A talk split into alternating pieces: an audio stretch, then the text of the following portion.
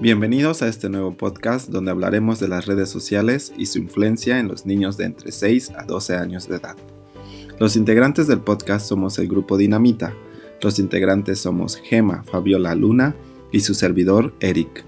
Muchas gracias por escucharnos.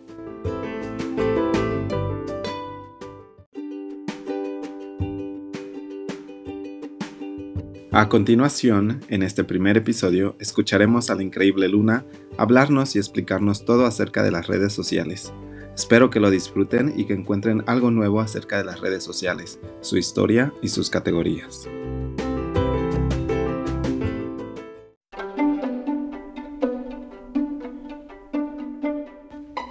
Hola, ¿cómo están? Espero se encuentren bien y bueno, pues el día de hoy hablaremos acerca de un tema que hoy en día todos estamos familiarizados con él. Y es el tema de las redes sociales.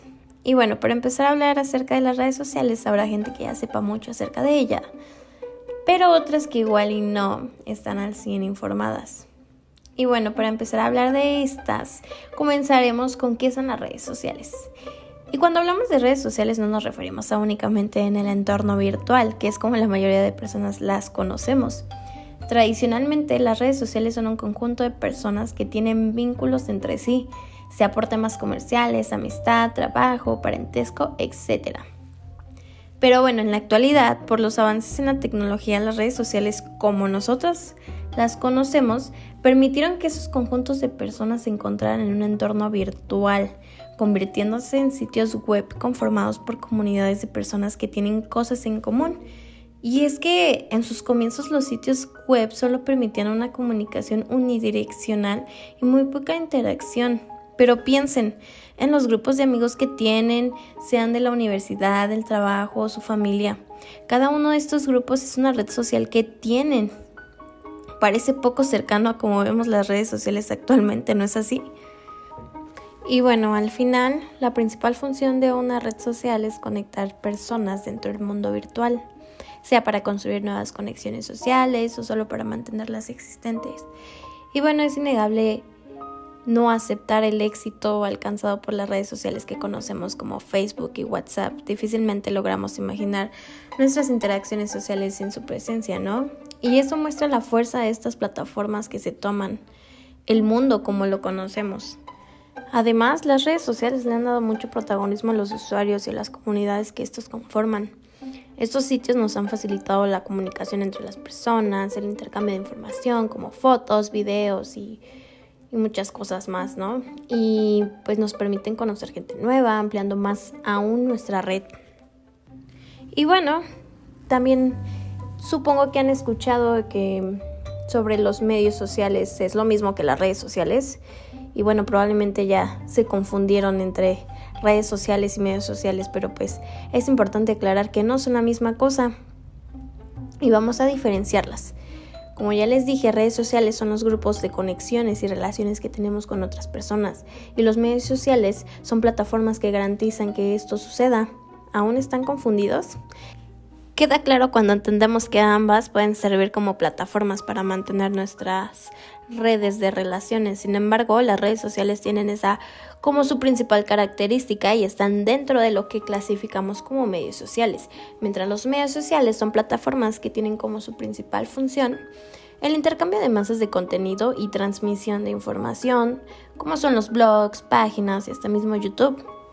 Y bueno, resumiendo todo esto, podemos afirmar que las redes sociales son una categoría dentro de los medios sociales, lugares donde podemos interactuar con personas que conocemos, pero en los cuales en todo momento estamos expuestos a una inmensidad de contenido.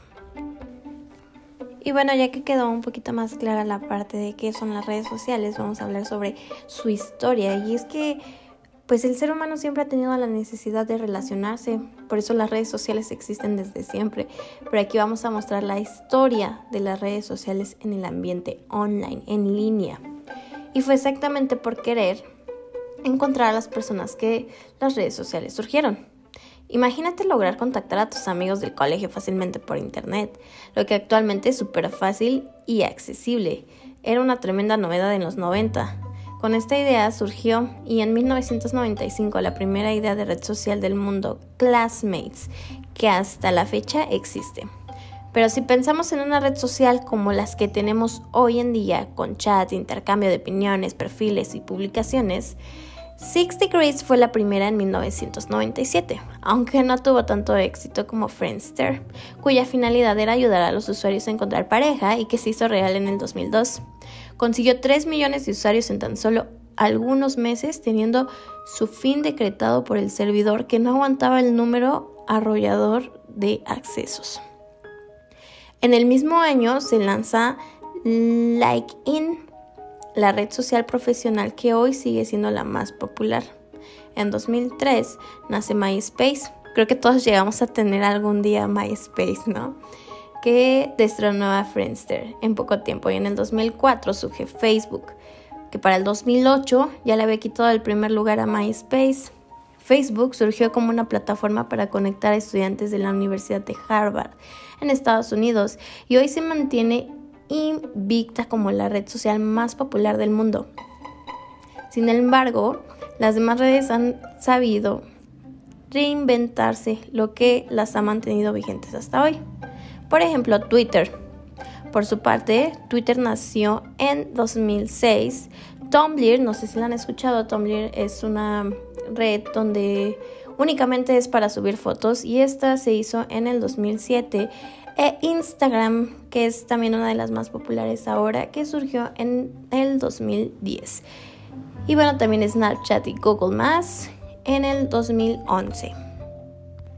Y bueno, todas estas redes sociales las podemos clasificar en dos categorías. Y te mostraré algunos ejemplos de cada una. Existen las redes sociales horizontales, que son las que se dirigen al público general y no tienen una temática específica. Su objetivo principal es simplemente favorecer las conexiones entre las personas. Entre ellas se encuentran Facebook, que es la red social de mayor crecimiento a nivel mundial, que permite conectarte e interactuar con tus amigos, familia y conocer a millones de personas. También ofrece herramientas para negocios que les permiten acercar las marcas a un público y potenciar su crecimiento. Hoy esta red supera los 2 mil millones de usuarios. Y Twitter, que se define como una red social, pero también como una plataforma de microblogging, ya que permite publicar posts de solo 280 caracteres, inicialmente 140, llamados tweets, los famosos tweets. Y bueno, los usuarios tienen su perfil y pueden seguir a otros perfiles, incluyendo marcas, medios de comunicación, políticos, etc. Para mantener al día sobre sus actualizaciones. Y también están las redes sociales verticales. En esta categoría entran todas las redes sociales especializadas. Las hay profesionales, académicas, de video, fotografía, turismo, música, es algo un poco más cultural para conseguir pareja, etc. Entre las redes sociales verticales, algunas de las más populares son YouTube. Todos conocemos YouTube. Alguna vez nos metimos a YouTube para ver algún tutorial. Y bueno, este es el sitio web para compartir videos más grande de Internet. Muchos no lo ven como una red social, pero la verdad es que al permitir que los usuarios se conecten y compartan información entre ellos, YouTube se clasifica como una red social. Este sitio te permite, además de crear y personalizar tu perfil, también te permite subir videos y seguir otros canales y agregar sus videos a tus listas, comentar, votar y compartir este, esta información o estos videos, ¿no? Y bueno, claro que todas estas redes sociales te permiten como ventaja, pues aumentar el tráfico a tu sitio web. Si tú creas una página, pues te permite publicitarla, este, aumentar el conocimiento de tu marca, generar nuevas conexiones, comunicación directa con otros usuarios, aumentar tus ventas, publicitarte, ¿no? Pero bueno, a pesar de todo esto, yo creo que también existen las, el lado oscuro, ¿no? Las desventajas.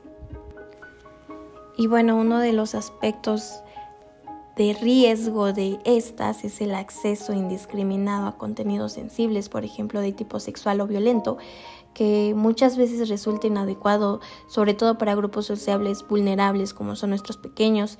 Esto se ve evidenciado en muchas ocasiones a casos de acoso, como puede ser el de adultos que buscan contactar con niños o personas vulnerables, o por parte de los conocidos como compañeros de escuela que buscan burlarse de otros. Todo esto ha, ha sido favorecido por el hecho de que los adolescentes y jóvenes son el principal grupo usuario de estas redes sociales. Y bueno, yo los invito a reflexionar acerca de el tiempo que ustedes invierten en estas, qué tiempo le están dedicando para algo bien o para simplemente ver memes, ver videos, compartir cosas, ¿no?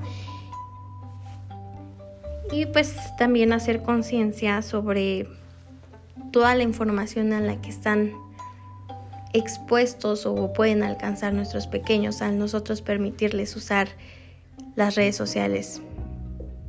Eso fue todo, yo soy Mariana y espero les haya gustado.